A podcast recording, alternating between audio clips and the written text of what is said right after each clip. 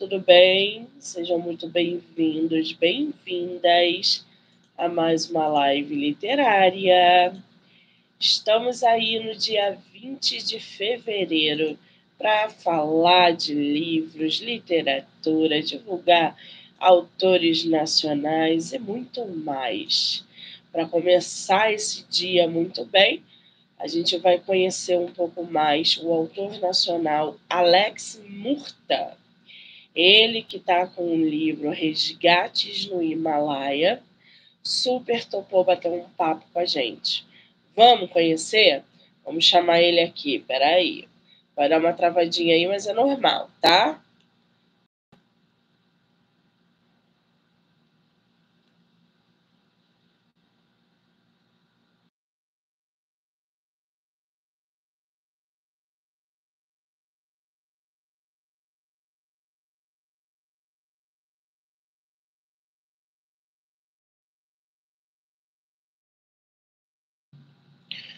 Pronto, já chamamos o nosso escritor. Agora ele vai entrar e lembrando que o bate-papo pode ser assistido no do YouTube, Spotify, Anchor e Amazon, do livro Não Me Livro, ou pelas redes sociais de Monique MM18, tá? Então já se inscreve aqui no canal ou segue lá as redes sociais, o Instagram, para acompanhar o, as conversas literárias que são geradas diariamente aqui no canal. Muito bem, enquanto o nosso autor não entra aí, vou tentar mostrar para vocês aqui um pouquinho dessa capa. Opa! O Alex aí, ó. Vamos adicioná-lo.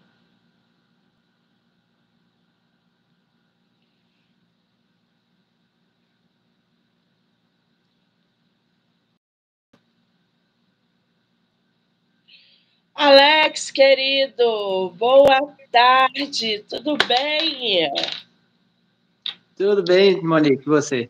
Aqui, Eu... boa tarde. Boa noite. Aí é boa noite, né? Peraí, deixa eu botar aqui meu fone, peraí.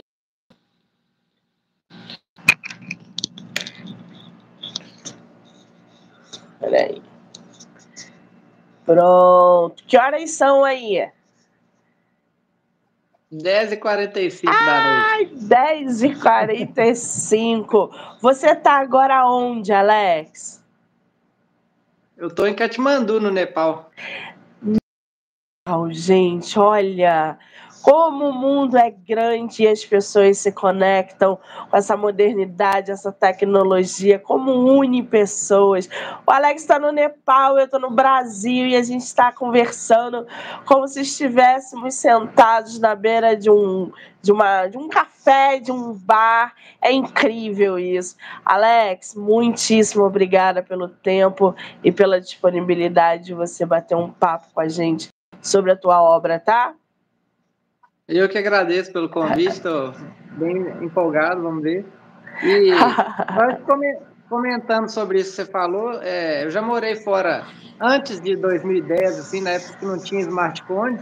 Naquela época era cartão telefônico que custava 20 dólares e te deixava falar uma hora. Né? Hoje em dia, você liga a internet, o mundo é bem mais fácil, bem melhor. É verdade. Tudo tem seu pós e seus contras. E eu costumo dizer que nós somos da geração que viu essa transformação. A gente pegou é, cartão telefônico, MSN, ICQ, Orkut, a gente viu tudo isso chegar até onde está. Ai, que coisa maravilhosa. Mas vem cá, você com esse sotaque aí, você é de onde do Brasil? Eu sou mineiro, sou de Belo Horizonte. Ah! Que delícia! Adoro Minas, sou apaixonada pelos mineiros, tenho uma paixão desenfreada por aquela terra. Sou louca para sair do Rio para morar em Minas, porque eu gosto de tudo de Minas, gente. Vocês são incríveis, eu sou apaixonada. Você está aí no Nepal há quanto tempo?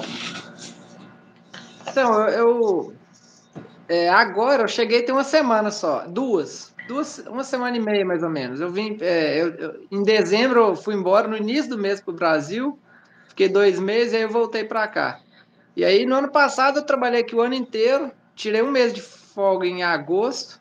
No ano anterior, eu estava no Butão, que é do lado aqui do Nepal. E, e antes disso, eu, tava no, eu trabalhei durante a pandemia, eu voltei para o Brasil, fiquei uns dois anos. Mas aí, antes disso, eu tenho a minha trajetória que começou em 2017, né, que o meu livro eh, conta essa parte, é, de 17 até 20, na pandemia, quando eu voltei. Então, foi, foram praticamente é, três anos aqui. Foi a história que eu conto no livro. O ano passado não está no livro mais, entendeu? Ah, então, para o pessoal poder aí se inteirar ainda mais, primeiro, você é piloto de helicóptero. Você Isso, hoje trabalha aí no Nepal com resgates do Himalaia, é isso? É, na verdade, isso é sou piloto de resgate e tal. Não é bem assim. Eu sou piloto de helicóptero. E aí, a gente trabalha em empresa de táxi aéreo, então a gente faz o que aparece, fica de prontidão. Aparece voo de carga, aparece transporte de doente, aparece resgate, aparece voo com turista, frete para vários lugares, ou vai buscar a gente ou levar a gente. Entendeu? Tem voo pra, de peregrinação, o pessoal vai visitar lugares sagrados nas religiões deles, entendeu? Então eu sou piloto e a gente faz resgate também, é uma parte do trabalho só. Olha entendeu? que interessante. E aí, você começou a escrever o seu livro. Que se você tem ele físico aí com você? Não, não trouxe. Ah. Deixei no Brasil. Eu só, só sobrou uma cópia. Quando você me mandou mensagem, é, quando a gente entrou em contato, né, eu já estava aqui, eu não trouxe. Não. Porque ele tá em, o, o, que eu tenho está em português. Eu também publiquei em inglês. Ah. Mas aí, para trazer para cá o livro em português, não, o pessoal aqui teria que ser o inglês, né? Eu não tenho nenhum inglês comigo ainda também. Então, ah, entendi. Você sabe que você pode comercializar o teu livro, se não for por editora, pela Amazon e você compra daí. Aqui no Brasil a gente não consegue comprar teu livro físico pela Amazon, mas aí onde você está ou qualquer outro lugar do mundo, as pessoas conseguem, sabia? Sim, sim. No Nepal é um pouquinho também complicado para é, importar coisa, comprar online e tal. Mas sim, é, o, o, livro em inglês eu publiquei como autor independente no Amazon. Ah. Passou por revisão e tal, fiz um negócio legal. Mas aí depois eu publiquei independente no Amazon. Aí sim, é, várias pessoas de vários países já entraram em contato comigo para comentar sobre o livro. Não vende tanto assim em números, mas eu, os que vendem, pessoas que realmente têm interesse, é, os, eu recebi bastante feedback positivo. Foi muito satisfatório. Ah, que delícia! Eu imagino. Primeiro, porque a capa do teu livro está belíssima. Essa capa é uma capa verídica? Ela é real? Ou você pegou ali em, em banco de dados? Não, essa, essa foto é minha. Sobrevoando um, um lago na, na, cordilheira, que está num lugar que é mais de quase 5 mil metros de altitude em relação ao nível do mar, na, na cadeia do Annapurna, que é no Himalaia. E eu estava com a câmera é, fixada na cauda do helicóptero, fazendo um vídeo. Eu tenho esse vídeo no YouTube. E essa foto é um print, né, um screenshot do, do vídeo. Aí eu fiz esse print e, e ficou a foto e foi, virou a capa do livro. Você, entendeu? sabe o que, que você é? Você é o Bear Grylls do Himalaia. Já ouviu falar dele? Não. Do Bear Grylls, não? Depois eu vou te mandar não, o não. link. O Bear Grylls também é o... Ele depois publicou uma série, né? Eu vou te mandar para você ver, gente. Eu vou mostrar aqui para vocês a capa digital do nosso escritor. Peraí que eu vou mudar aqui a câmera para que vocês possam ter noção da capa do Alex. Dá para ver direitinho aí, Alex? Essa daqui é a tá, capa dele, ó. Ó. Aqui é o helicóptero, tá vendo? Aonde ele estava filmando, enfim. Qual é o teu canal no YouTube? É, é o meu nome mesmo, Alex Murta. Alex, tá Alex Murta. Esse Murta, qual é a origem de Murta? Eu acho que é espanhola. Só que eu já tentei, a gente tentou olhar na família para ver se achava algum antepassado assim para poder pedir o passaporte europeu. Não conseguimos encontrar, não. É, é mais longe, é distante. Ah. Entendeu? Mas a origem eu acho que é espanhola. Muito Entendeu? bem. E no, no, norte, E no norte de Minas tem uma cidade que chama Coronel Murta, e aí é, os Murta tudo vem de lá também. Ah, é... entendi, tem muito disso. Aqui no Rio a gente tem os Monerá. É, é, Rio, Juiz de, é, é, Juiz de Fora ali, é, porque tem Monerá, Murta, cada lugar tem uma um, um codinome, um sobrenome que dá aí. Eu entendi agora. Muito bem. Qual é o teu Instagram, Alex? É, é, é, Alex Murta, tá? Alex, arroba alex.murta. Ah, então tudo é Alex Murta, tá, gente? For procurar é, é. Alex Murta. Bom, para a gente começar a entender um pouquinho mais sobre o teu livro, Alex, conta para a gente como é que surgiu essa ideia de você escrever inclusive de resgate, aí no Himalaia? Então, é, para eu vir parar aqui, é, aqui a gente faz voos em condições bem extremas, né? Bem extremas de, de, de meteorologia e potência, porque você está na altitude maior e etc. E eu tinha visto um documentário sobre os resgates aqui, e isso me deu vontade de vir para cá. Só que tinha uns pré-requisitos de experiência e tal, levou um tempo até eu conseguir chegar aqui. Eu conto no livro, né? Como que eu virei como que eu me tornei piloto, o que, que eu tentei antes, aí como que eu acumulei experiência e como que foi o processo até chegar aqui. E aí, é, quando eu cheguei, é, eu, eu pensei, falei, vou fazer um diário, porque eu estou fazendo um negócio que é muito diferente. Eu estou do outro lado do mundo, outra cultura, outro mundo mesmo, é muito diferente. Eu poderia tentar escrever. Eu tentei fazer um diário e tal, mas é, começou. É, no início, beleza, porque é tudo novidade, você está adaptando a cultura, você vai contando como é que é, como foi chegado, o processo burocrático todo, que, né, até começar a voar, como é que foram as primeiras missões. Só que a partir daí eu comecei, eu, eu, eu notei que o que eu estava escrevendo estava saindo só reclamação, só coisa negativa. Nos dias que estava alguma coisa errada, que eu passava raiva, qualquer frustração, eu escrevi. Aí eu peguei e falei: ah, não dá não, não dou conta, escrever um livro é uma coisa muito difícil, não é para mim, joguei fora e desistir dessa ideia. Ah, meu Deus! e aí, depois... E aí, por quê? Eu achei extremamente difícil porque eu não tinha uma história pronta na cabeça. Então, é, só que assim, eu sou, eu sou uma pessoa organizada. Como piloto, a gente tem que. É, nossas horas de voo são nossa experiência. Então, a gente tem o diário de bordo da aeronave e tem a nossa caderneta de voo do piloto. Você tem que lançar todos os voos que você faz. Aí tem data, a é, duração do voo, quantos pousos, para onde foi, de onde decolou, onde pousou. E isso aí está organizado. No computador, como eu estava aqui, é, os lugares que eu vou são muito bonitos, muito, muitas experiências diferentes, situações incríveis. E às vezes situações que me emocionavam. Às vezes você, você, você, a gente não se envolve muito no caso. Estou levando a pessoa que está muito machucada e tal, eu não presto muita atenção, estou concentrado no voo. Deixo é, quem está acompanhando ou quem está me ajudando a fazer o trabalho, eu estou fazendo o meu. Só que tem casos que não tem como, a gente acaba emocionando. Entendeu? E, e, assim, eu sempre tinha fotos e vídeos muito bonitos. Eu coloco a câmera no helicóptero, com o celular mesmo, eu posto muito story, né? Hoje mesmo eu postei story de resgate que eu fiz hoje. Tá no story no meu Instagram. Ai, que espetáculo. E aí, é, eu, eu, quando eu cheguei, depois de três anos, porque foi um ano numa empresa, voltei para o Brasil, aí voltei para trabalhar em outra empresa por dois anos teve toda uma progressão, foi aumentando o nível de dificuldade, foi passando por coisas que me emocionaram. E claro que ao longo do tempo as coisas vão acontecendo. E eu mando, eu mandava por WhatsApp para o pessoal que está no Brasil, estou aqui sozinho, mandava para todo mundo. Ah, hoje, olha as imagens de hoje, aconteceu isso e isso, isso. E um caso que você conta muitas vezes, você memoriza, né? Fica mais fixo na memória. Aí eu passei tudo, todo o processo, até a pandemia, de, depois ficou lockdown, eu conto como é que foi aqui, mudou o cenário completamente, mudou o tipo de voo, acabou o turismo, aí focou mais em resgate interno, nessa época teve muito resgate de acidente, resgate interno. Aí eu voltei para o Brasil, aí eu vi uma história pronta na minha cabeça, início, meio e fim. Eu falei, agora acho que eu consigo escrever.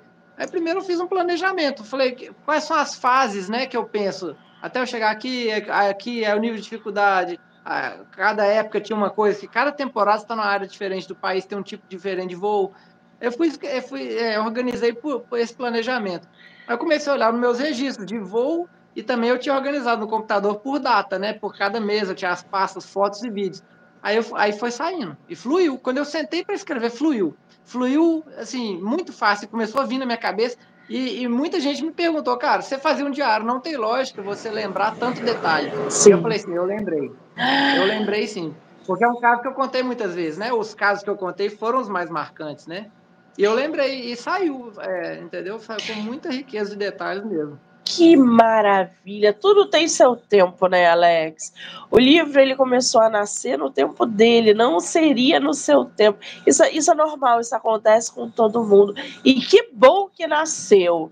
Agora, eu separei aqui para a gente conhecer um pouquinho. Tem gente que nunca nem ouviu falar em Nepal. Butão e etc. E eu separei aqui um trechinho sobre o Himalaia. Alex, eu vou ler só um trechinho pequenininho. Na parte inferior da uhum. sua tela direita, tem três pontinhos. Se você quiser compartilhar o bate-papo com quem você quiser e aonde você quiser, fica à vontade, tá? Tá, beleza, tranquilo.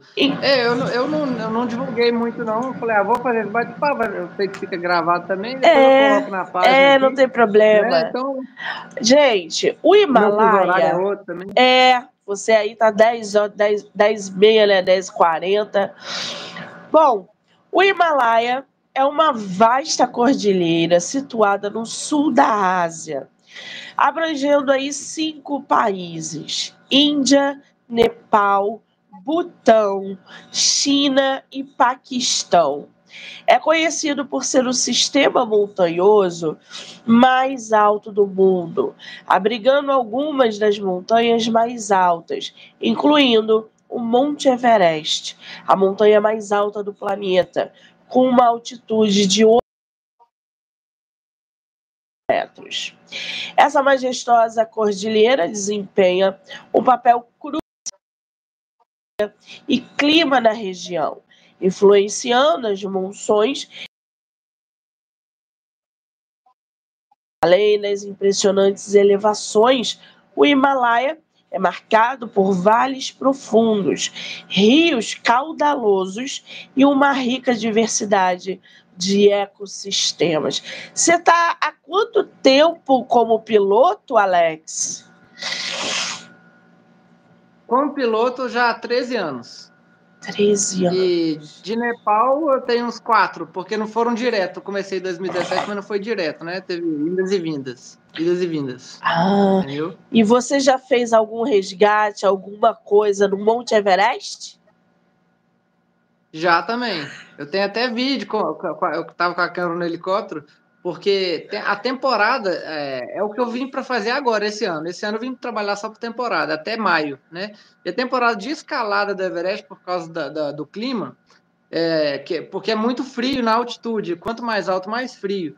Então, no inverno seria muito, é muito rigoroso, muito inviável. E no verão é muito chuvoso. E, e lá em cima fica muito nublado, muito mau tempo, né? Também é difícil. Então, a primavera, que é a época que o pessoal escala, e eles ficam dois meses, as expedições ficam abril e maio, né? Eu vim para cá, já tem muito turismo e tem muita gente que faz a trilha até o acampamento base e volta a pé, que dá 12 dias de volta em média, né? Dá para fazer em menos e tal. Nessa trilha, a gente busca a gente quase todo dia, porque não tem estrada. Não tem estrada. Então, assim, tem gente que vai é, ter a intenção só de subir mesmo na, na caminhada e vai, e vai voltar é, e já paga o helicóptero para buscar. E tem, tem gente que já é, planeja subir e voltar, mas aí pode adoecer, pode machucar, não tem outra Sim. saída. Então, vai ter que ser helicóptero. Aí pode pagar por seguro, seguro paga, né, se fizer, ou paga mesmo cartão de crédito, dinheiro, que eles tiverem. E não é barato, né? Resgate de helicóptero não é barato, mas tem muito, faz todos os dias muito, porque tem milhares de pessoas fazendo e, e, não é fácil. É em altitude, né? Então faz. Só que aí a, a escalada mesmo são os resgates mais extremos. Esse resgate a gente ganha até bônus. A gente ganha por hora já. Mas quando você faz um resgate na altitude muito grande, muito extremo, não são todos os pilotos que são autorizados é a fazer, tem que ter um treinamento específico, experiência. E os que tem, quando vai, pelo risco tal, você ganha um bônus, né? Paga mais. E, é. Então, no ano passado, eu fiz alguns no acampamento 2 do Everest, que já é, é 6.300 metros de altitude. É do limite que o helicóptero consegue pegar. Ah. Entendeu? Então, as pessoas que estão escalando, elas fazem rotação, elas sobem um pouco, volta, vai aclimatando, vai adaptando o corpo. Aí sobe, volta de novo. Fica no acampamento base uns dois meses, a expedição, tem acampamento, tem comida. E, e elas já sobem para até chegar lá a pé também, mas os suprimentos a maioria chega de helicóptero. A gente leva muito suprimento também. Agora, Alex. E aí, nessa rotação, depois que elas escalam, chegou no topo e volta até o acampamento 2, tem a cascata de gelo com aquelas crateras gigantes e tal. A pessoa já passou lá várias vezes na aclimatação, ela falou, não, não aguento mais, eu vou voltar de helicóptero. Vai buscar. Às vezes, é, às vezes tá doente, eu busquei gente com dor no peito lá, não conseguia mais andar, ou gente que estava simplesmente cansado, né? E é extremo, muito extremo, você vai com muito pouco combustível, porque o combustível é peso. Você não pode ficar preso lá, se a meteorologia não tiver, tiver ameaçando fechar o tempo e você não conseguir voltar, você não pode ir. E a pessoa está aclimatando, ela leva semanas, até dois meses para chegar ali. Nós subimos de uma vez, a gente não está aclimatado para essa altitude. Sim. A gente está aclimatado para uma certa altitude, que a gente vai muito, que a gente passa a noite, sei lá, 3 mil metros, mas a 6 mil não. Então a gente não pode ficar preso lá. Eu já vou no oxigênio, um tubinho aqui, e, mas não posso ficar preso. Então é quando a condição está favorável só que a gente vai. Caramba. Mas tem bastante. E vem cá, tem muito brasileiro fazendo isso. Você coloca alguma situação com brasileiro, alguma situação de risco no teu livro. Conta uma experiência pra gente que te abalou emocionalmente. Sim, sim. É, bom, no, no livro, é, essa, esses resgates que eu fiz no Campo 2, eu fiz no ano passado, né? Porque na pandemia não teve escalada. Então, no livro foram outros tipos de resgate. Fiz alguns resgates de acidente em rodovia, só que era assim, estrada muito montanhosa, é, terra, e o, o, helicóptero, eles levaram, o carro rolou barranco abaixo, é, ou, ou, já teve um de trator também, que o trator, é, é, entre as vilas não tem estrada, mas tem umas trilhas que às vezes eles usam trator, né, e puxando uma carroça e transporta as pessoas. O trator rolou, barranco abaixo e muita pessoa, muitas pessoas a bordo e três ficaram gravemente feridos. Aí vai buscar. Você chega lá, eu tenho as fotos desses resgates. As pessoas chegando, você pousa lá, corta, né, desliga o helicóptero. Tem ajuda, muitas vezes ajuda militar, o pessoal vem com, as pessoas vêm na maca, maca improvisada, dois pedaços de pau e um pano assim no meio. Só que chega um consoro já, alguma estrutura tem, tem posto médico e tal embarca as pessoas, não tem maca no helicóptero, não é um helicóptero de voo aeromédico, tipo aquela UTI aérea que eu já voei uns desses no Brasil. Aqui é o helicóptero que a gente vai mesmo, a, coloca a maca deitada no, no, piso mesmo, não tem os equipamentos. Às vezes vai enfermeiro junto, às vezes não vai, porque você está na altitude, uma pessoa a mais é peso extra, não dá para levar ninguém. Você coloca a pessoa a bordo, eu levo lá embaixo, eu pouso e alguém vai dar o apoio. Né? E, então tem uns casos assim que são bem extremos, pessoas bem machucadas. Mas já teve dia que eu chorei dentro do helicóptero, né, de emoção, porque assim, esse é um caso que eu conto no livro que me marcou bastante. É, durante a pandemia, não, não tinha turismo e, e eu estava fazendo um, um, trabalho com é, um ministro local, um político, a gente estava levando médicos para várias vilas na, isoladas nas montanhas, eles estavam levando para ficar médico lá, porque eles fazem uma rotação, e levando equipamentos médicos e kit para teste de Covid. Eles estavam fazendo teste né, em massa no país. E aí, é, recolhendo amostras, eles levavam essas amostras para a cidade para eles processarem. E cada vila que você pousa, muitas vezes você deixa as pessoas. Alguém fretou o helicóptero, você deixa a pessoa lá e volta vazio. Chega alguém da vila, muitas vezes, pedindo carona para a cidade. É comum na cultura aqui. E eu tendo assento vazio e não for muito peso, tendo que o helicóptero pode levar naquela altitude, eu dou carona, não tem problema normalmente. Mas na pandemia eu não tinha autorização para transportar ninguém no país, para deslocar ninguém. Tava tendo lockdown, tava, as, as vilas estavam isoladas, estavam tendo, não tendo contato umas com as outras, porque caso tivesse um caso da doença, não espalhasse. Né? E aí, é, só que eu fui chegando nessas vilas com, com médicos e com o político, e sempre tinha alguém pedindo carona ia ficar um médico lá, então ia ter um assento vazio. Mas eu, já. E o político ele não quer se indispor com as pessoas, falar não e ficar mal para ele, então ele olhava para mim, a autoridade do piloto, ele que vai falar não, né? Só que eu, muitas vezes as pessoas mentem também. Ah, me pediu carona, eu, se eu puder eu levo. Não precisa chegar falando, ah, eu tô doente, eu preciso ir para a cidade. Mas as pessoas mentem falando que estão doentes, querendo que você né, dá uma justificativa para te sensibilizar. Só que chegou numa vila, pediu, ah, tô doente, preciso fazer. Não, não pode. Aí eu, ele olhava para mim e falava, não pode. Beleza.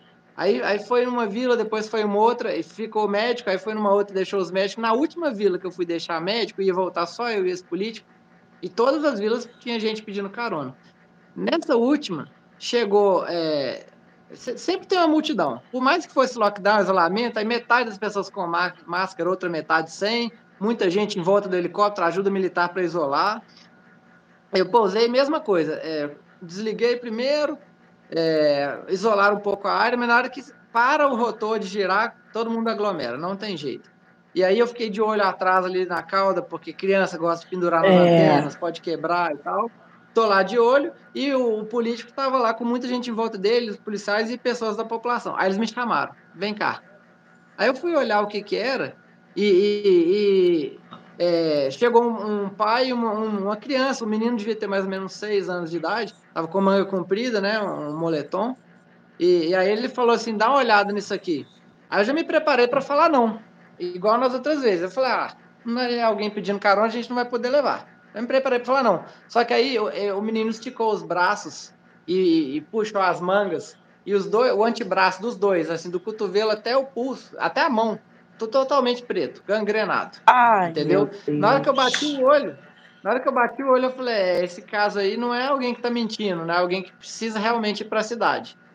E aí eu sabia que esse ministro ele tinha, autoriza... ele tinha autoridade para deslocar alguém. Eu não tinha. Se eu chegasse, desse carona para alguém por decisão minha, poderia até perder minha carteira.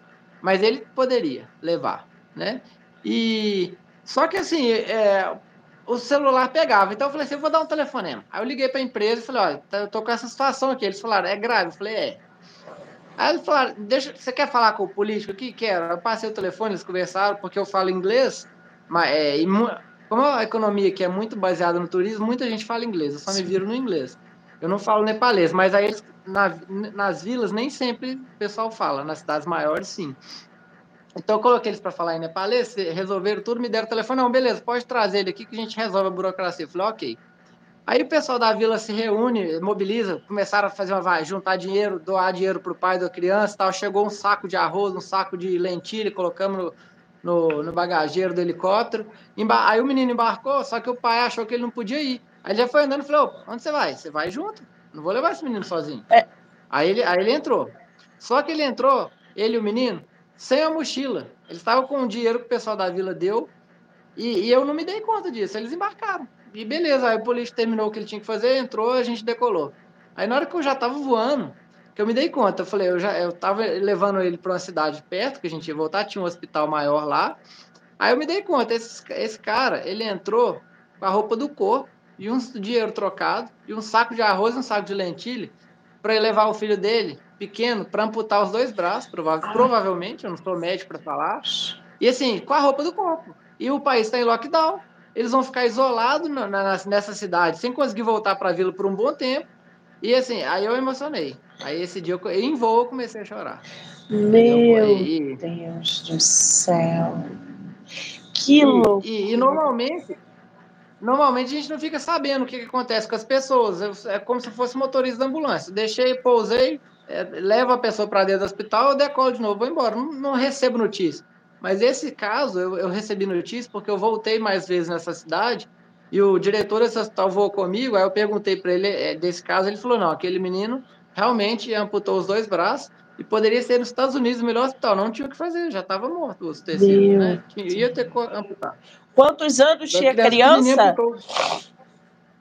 Aí eu tô falando pela aparência, que me parece, que eu não sei ao certo, mas me parecia até 5, 6 anos de idade. Ai, coitado. Entendeu?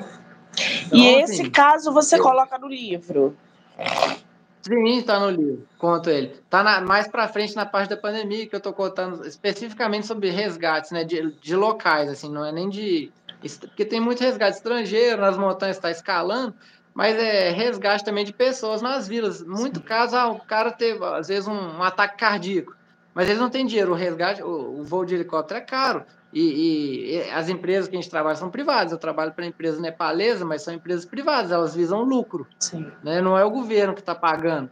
Então, como é que as pessoas fazem para pagar? Muita gente me pergunta isso. Como que as pessoas fazem para pagar? Porque às vezes você vai em vilas isoladas, pobres, e vai buscar uma pessoa que é pobre e levar para o hospital na cidade. Como que eles têm dinheiro para pagar? Aí eu observava a movimentação. Ou rolava vaquinha, todo mundo da vila juntava para ajudar, é, quando é uma pessoa querida, às vezes sempre tem alguém rico. Pode ser um lugar pobre que for, que sempre tem alguém que tem dinheiro. Então, às vezes as pessoas se endividam, pegam dinheiro com a agiota, ou, ou, ou, ou às vezes é o político local que libera uma verba para o resgate, consegue também. Entendeu? Porque quando é estrangeiro, muitas vezes seguro, eles fazem seguro, seguro cobre Sim. resgate. Né? Aí, tem, aí teve muito resgate desse tipo. Né? Então eu conto vários casos desses assim, entendeu? Muito bem. Agora, o Alex, essa sua experiência como piloto, fazendo resgate, trabalhando né, há 13 anos é, como piloto. Como é que, principalmente aí no Nepal, essas experiências influenciam a sua perspectiva de vida, a sua visão com o outro? Como é que essa tua experiência de resgate é, afeta diretamente a tua visão de mundo? É, pois é, é, é aquilo que eu te falei. A gente tenta. É, é um país muito diferente, é muito pobre, né? E, e, ao mesmo tempo a cultura é muito diferente. É parecido com a Índia um pouco, que também é um país que a, a Índia é um país que ao mesmo tempo é muito, tem muita miséria, mas tem muita riqueza, né? É. é tem, tem a, eu já fui lá, tem as partes ricas que é muito desenvolvida. Tecnologicamente eles são mais desenvolvidos que o Brasil. Né? Só que também tem muito mais pobreza, muito mais desigualdade, mais miséria. É, é tudo mais extremo. Então, é, essa experiência aqui é, me, me, conectou um pouco mais com esse lado mais humano, mas é, no Brasil a gente também tem um pouco isso, sabe? Gente, no Brasil também tem áreas mais pobres, remotas, é, muita miséria. Então, é, não é tão diferente o comportamento das pessoas nessas situações. E, e, a gente observa que as pessoas mais pobres são as mais simples e as primeiras a, a, a te, querer te receber em casa, te oferecer. Eles têm pouca comida, mas eles dividem com você o que eles têm, se sentem honrados, né? É, você vê que eu, muitas vezes eu, eu, percebo isso, é muito mais humanidade nas pessoas mais simples e mais pobres. Entendeu? Isso aí nos abre um pouco, se faz refletir. Né, que a gente não tem que ficar nessa busca desenfreada por dinheiro. Dinheiro é importante, Sim. né, nos traz muito conforto, muita coisa boa, mas não, não é só isso que importa, e, e eu vejo as pessoas conseguindo ser felizes também na, na, na, na pobreza. Né? A gente lida com todo tipo de gente. Abre um pouco assim, dá uma, expande um pouco como você considera as pessoas, eu acho. É, é legal, Muda. mas você vê muita coisa ruim também, sabe? Tem um lado negativo, porque aí você vê muita gente mentindo, passando a perna no outro, tudo é extremo. As pessoas boas são extremamente boas, mas as ruins são extremamente ruins. É, é extremos, é tudo extremo. Então, é uma experiência que abre muito, expande muito assim, o horizonte a visão, eu acho, de mundo e, e, e, até as coisas que nos impressionam. As coisas começam a ficar normal às vezes Sim. também. Né? Você tem filhos, Alex? Não, não. Ah. Eu já fui casado, mas separei, a gente não tinha filho. Eu tinha um gato, o gato tá com a minha mãe, ela cuida, tá em BH. então... Muito bem. Aqui diz, Alex, um negócio muito interessante, que eu inclusive ia te perguntar. No teu livro, a gente encontra um trecho que verdadeiro fascínio o Himalaia costuma exercer sobre algumas pessoas. Por que, que você acha que a procura por essa escalada, por esse. É, porque eu acho que é uma forma também de meditação numa, num lugar mais extremo. Mas por que, que você acha fascínio pelo Himalaia, pelo Monte Everest, ele assola muitos turistas, muitas pessoas que vão em busca, talvez, de uma redenção e acabam, às vezes, tendo que ser resgatados e etc. O que, que você acha que cerca esse fascínio das pessoas se aventurarem é, é, numa montanha como o Everest, por exemplo? Sim. Eu acho que tem de tudo, sabe? Tem, tem gente que quer é, só é, imagem bonita e postar em rede social e mostrar para os outros, mas nem vai ter tanto prazer. Tem gente que não está nem um pouco preocupado com as imagens que vai publicar, mas com as memórias e com a experiência, que gosta mesmo do contato com a natureza e para escalar. E, e, tem o lado místico, né, religioso, espiritual, que é forte aqui também. Tem coisa de tanto budista quanto hinduísta é forte aqui. Tem esse lado místico. Mas assim, quem é, as imagens, quando a gente consegue mostrar a imagem daqui, elas não conseguem mostrar a grandeza dessas montanhas. É uma coisa tão impressionante que eu vou, Minas é, parece ser montanhoso, né? Tem os, os, o relevo são os mares de morros e tal. Quando eu volto para o Brasil depois da temporada aqui, eu olho para lá, eu acho ridiculamente baixo e plano. É assim, é, a dimensão, a dimensão aqui é tão imensa que às vezes você está entre duas montanhas e você acha que você está perto de uma montanha, porque ela é muito, muito, muito gigantesca. é uma dimensão assim absurdo, é absurda. E você acha que a montanha, você está muito perto dela, e na verdade você está a muitos quilômetros dela, você cruza com outro helicóptero no vale, você vê um pontinho, parece cruzando perto, e você vê um pontinho pequenininho passando. Ah, é, é uma coisa assim. E aí, às vezes no voo a gente não tem tanta noção, mas às vezes a gente pousa no lugar, desliga e fica lá um tempo, você olha para aquela montanha, dá quase uma tontura, é uma, é uma energia que só quem vem que tem. É muito grande, é muito grande. É, é, assim, é absurdo, as dimensões, tudo que você tem ideia de grande no Brasil, claro, no mar você vê uma imensidão e tal, mas uma estrutura grande na sua frente, as montanhas aqui, é, é uma coisa muito impressionante, muito mesmo. Eu... A energia é, é assim. Então, eu, eu acho que é o principal. Para mim, essa energia. Essa energia, entendeu? É assustador, chega a ser assustador. Eu imagino. Quanto, qual, qual é a temperatura daí de agora? Agora deve estar. Tá, é, eu tenho, tenho um termômetro aqui, mas é, deve estar tá mais ou menos 15, 15 graus. 15 tá graus. em casa à noite. Porque Katmandu é baixo. As pessoas acham que o Nepal é frio, porque vê essas imagens das montanhas com neve, mas a latitude aqui é, é subtropical. Então, ah. aqui é frio, no inverno faz bastante frio, mas principalmente na altitude, porque quanto mais alto o ar mais arefeito, ele, ele vai reter menos calor. Então a altitude é que faz ser frio. Então em Katmandu agora, que a gente está na altitude de. Em, é, a gente fala em pés, mas vou tentar falar em metros, que é o que a gente conhece no Brasil. Belo Horizonte é, é tipo 800, de 800 a 1.200 metros. Katmandu está mais ou menos isso, 1.200 metros. Então é um ah. pouquinho alto, já faz mais frio no inverno, mas no sul do Nepal, que é fronteira com a Índia, é quase nível do mar. Então é um calor, no verão, um calor infernal.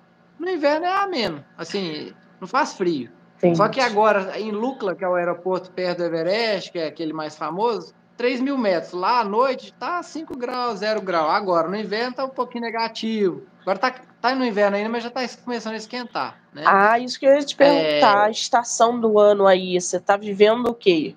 Inverno?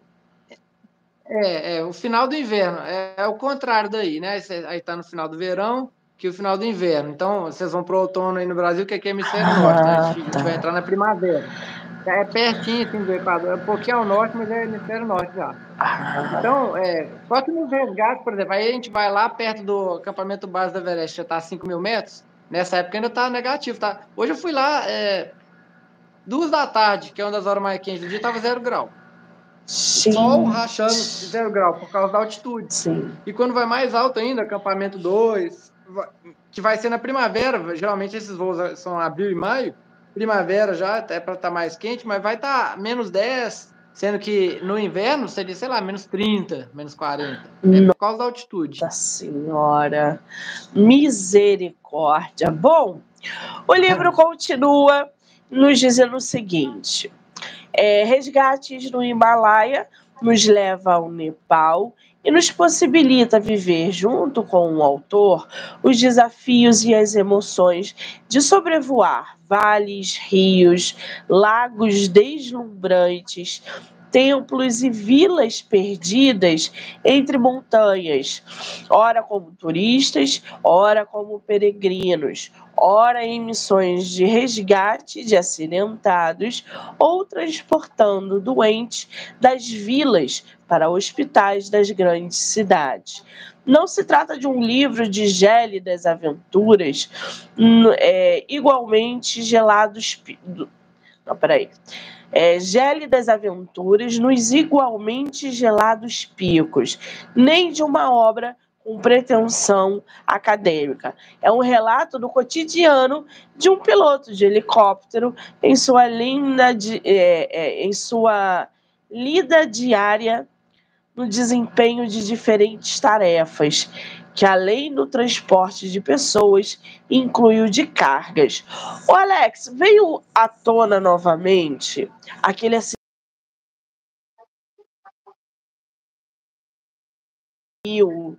e eles ficaram é, presos na Cordilheira dos Andes, num terreno totalmente hostil, uma montanha hostil. Eles precisaram ali uhum. comer, inclusive, carne humana para sobreviver. Os helicópteros sim, sim. ali não, não conseguiam fazer aquele resgate. Você já passou por alguma situação na qual você não conseguiu fazer o resgate, na qual você precisou voltar pelo meio do caminho ou deixar alguém para trás? Já. Mas não como esse caso do livro, esse, desse filme. Eu vi o filme. Tem tinha um antigo, né, que chamava Vivos e agora saiu um novo. Bem interessante. Esse, esse filme, na verdade, eles não conseguiam ver porque, de novo, os Andes são parecidos com o Himalaia. A altitude do Himalaia é, é bem mais alta, né? Você pega o pico mais alto dos Andes, está 6 mil e poucos metros. Aqui passa de 8 mil, né?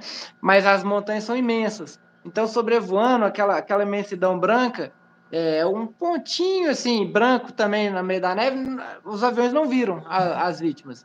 Então, às vezes, tem, tem missão de, de busca e salvamento aqui só que é, não chegou a, eu não cheguei a pegar esse tipo de missão porque são poucas. É, essas missões são de escaladores e é, a maioria das vezes não encontra, porque é, é, se a pessoa caiu, por exemplo, por algum motivo, caiu, eles têm equipamento, tem corda e tal. A pessoa caiu e, e cai na neve, é, cai em buraco, cai em fendas, e, e são tão imensas as montanhas que fica é, helicóptero fazendo busca, voando devagar. Você não pode voar devagar demais, porque quando você está com muita altitude, a velocidade ela te dá sustentação. Então, se você tentar pairar, dependendo da altitude que você está, você começa a afundar devagarinho. Você tem que ter um pouquinho de velocidade, né? Aí, é, então, para decolar e pousar, você precisa ter um espaço para afundar pegando velocidade, para ganhar sustentação dependendo. Você não pode pôr muito peso, tem que pôr um pouco combustível, se for muita altitude. Então, é extremamente difícil de achar. Teve um turista que caiu escalando Everest e caiu do lado chinês. Precisaram pegar permissão do governo chinês, mas aí no dia que conseguiram a permissão, a meteorologia não ajudou. Aí eles não conseguiram, não acharam, não acham. Agora, é, muitas vezes eu já fui, já dei meia volta por causa de meteorologia. Você vai resgatar uma pessoa em tal lugar, não é uma pessoa que você é, busca em salvamento, é só é, uma remoção, né? A pessoa já está lá machucada, mas você sabe onde ela está. Aí isso aí acontece de a meteorologia não permitir. Você pensa, não posso criar uma segunda emergência a partir da primeira, né? Então, é, o, o tempo está fechando, eu não posso correr o risco de ficar preso lá, dependendo da altitude, ou é, eu vou acidentar. Se você entra numa nuvem, você bate numa montanha, você nem vê, você não pode também. Então tá fechando com nuvens, tá, se dá meia, ou você pousa e espera melhorar, mas se for no meio do nada, você pode ficar parado lá muito tempo. Aí vai criar uma outra emergência. Ou então você dá meia volta. Então já, é, já teve muitas vezes que eu dei meia volta. Falei, ó, não dá. O tempo não, não permitiu. Aí vai quando melhora. Às vezes fica dias Nossa. sem o tempo permitir, a pessoa precisando ser resgatado, mas tem vários dias o tempo fechado, não abre.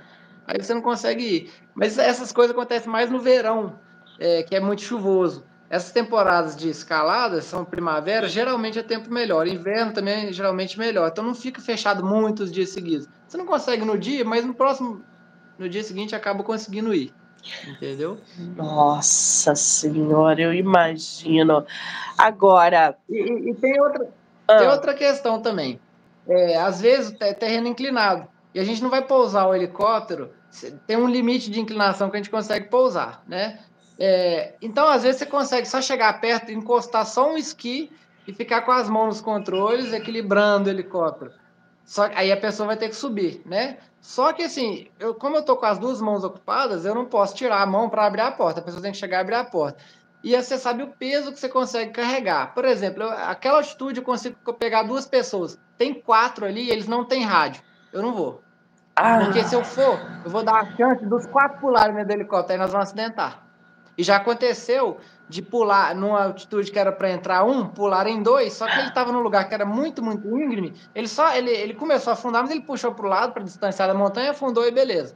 Só que se você está numa área que não dá para você deixar afundar, você vai, vai bater o esqui no chão e vai sair capotando. Então, você não, você não pode dar essa chance para essa pessoa. Ou você tem alguém a bordo para te ajudar e vai deixar embarcar só quem tem que embarcar, ou as pessoas têm um rádio, elas te garantem que vai entrar só ou então, é, já, já aconteceu uma vez que eu falei, olha, eu não vou pousar ali, porque tem muita gente ali, eu tô sem rádio, eu vou ter que ficar equilibrando, não vou pousar. Pousei um pouquinho longe, 100 metros de distância, e falei, carrego, eu falei, que era, era inclinado, mas eu consegui colocar os dois skis no chão e ficar lá. Aí eles falaram, pousa mais perto. Eu falei, não, vocês carregam ele até aqui. Porque eu não poderia dar essa chance deles de embarcarem Sim. três pessoas, eu só conseguiria pegar dois. Aí eles carregaram e trouxeram a pessoa, entendeu? Nossa Senhora, gente, que coisa, né? Agora, esse teu livro é o primeiro de muitos que ainda virão. Você pretende escrever um novo livro com novas aventuras, com novos relatos? então, é, Monique, igual eu te falei, eu, eu tentei escrever, já desisti, joguei fora. Aí um belo dia eu vi uma história na cabeça, pronta, com início, meio e fim. Então eu fui escrever. Então as pessoas me perguntam, eu, eu, eu, eu falo a mesma coisa. Eu, hoje eu não tenho uma história pronta na cabeça, mas já aconteceram desenvolvimentos, né, depois do primeiro, que são coisas que dariam relatos legais, tanto aqui no Nepal no ano passado, quanto no Butão no ano anterior, aconteceram várias coisas que seriam legais de relatar. Só que eu não tenho uma história pronta na minha cabeça, é, com início, meio e fim, nem tenho esse objetivo. Mas um dia pode ser que isso venha, né? Se der aquele clique, ah, vou sentar aqui, vamos ver se flui. Escrever, se sair, aí, aí a gente edita, né? E melhora. E no livro eu coloquei muitas fotos, né? Desses locais, dos resgates, de, de locais. Não só resgate, às vezes era um voo com turismo ou de carga, mas um lugar maravilhoso. Aí eu, aí eu tirava foto, então eu coloquei várias fotos no livro, ilustrando as coisas que eu estou descrevendo. E algumas partes do livro tem um QR Code que é, leva para vídeo no YouTube. A pessoa lê e tem um. Eu descrevi uma área, uma missão, um lugar, aí, aí a pessoa lê o QR Code e vai ver no YouTube o cenário que eu descrevi e a situação, a missão, né? Tem os resgates, eu faço cena das pessoas embarcando na maca e tal. Muitas vezes eu filmo tentando não pegar o rosto das pessoas, né, para não expor. Mas você consegue filmar o cenário, entendeu? Então tem bastante vídeo. Olha, eu acabei aqui de me inscrever no seu canal e já tô vendo alguns helicópteros aqui, alguns vídeos que você postou. Vou assistir o seu conteúdo, vou compartilhar para que as mais pessoas também possam é, conhecer essa tua dinâmica, esse teu trabalho lindo e perigoso na minha. Gente, tem muito vídeo legal. Alex Moore já se inscreve no canal do YouTube dele ou Instagram. Teu livro está à venda somente na Amazon ou em outro lugar as pessoas então, conseguem? O, o, o, livro em inglês é na, só na Amazon, agora em português é Editora Atlântico editoratlântico.com.br, né? E, e eu, eu, fiz um contrato com eles de dois anos. Quando acabar, eu vou tem, acho que na Amazon tem, mas é, por, é algum vendedor que colocou, né? Alguma é, livraria associada e tal. Mas depois eu vou disponibilizar também. Quando acabar esse contrato, eu vou colocar no Amazon também. Mas por enquanto é o site oficial mesmo é editoratlântico.com.br. Muito bem. Eu vou pedir, Alex, para você depois colocar o link do canal nos comentários do nosso bate-papo, porque aí o pessoal já ah, clica, já se inscreve, enfim. E lá no Instagram eu também sim. vou te marcar, não se preocupe. Muito bem, sim. lembrando que esse bate-papo pode ser assistido pelo canal do YouTube, Spotify, Anchor, Amazon, TikTok, Kawaii, Instagram e Facebook. Alex, adorei bater esse papo com você conhecer essa tua jornada incrível. Estarei acompanhando o seu canal, vendo seus vídeos. Não deixe de postar. E se porventura o bichinho da escrita te morder de novo, senta, escreve e publica mais um livro sobre as histórias. Estaremos aqui aguardando. Obrigada, tá, querido? Com certeza. Obrigado pelo convite, foi um prazer estar aqui e vamos, vou colocar, vou disponibilizar o link também. Um abraço. Maravilha, quero agradecer a todo mundo que entrou, que saiu, que vai assistir depois e dizer que eu só volto mais tarde para mais bate-papo literário. Alex, obrigada, querido. Valeu, beijo. Até mais.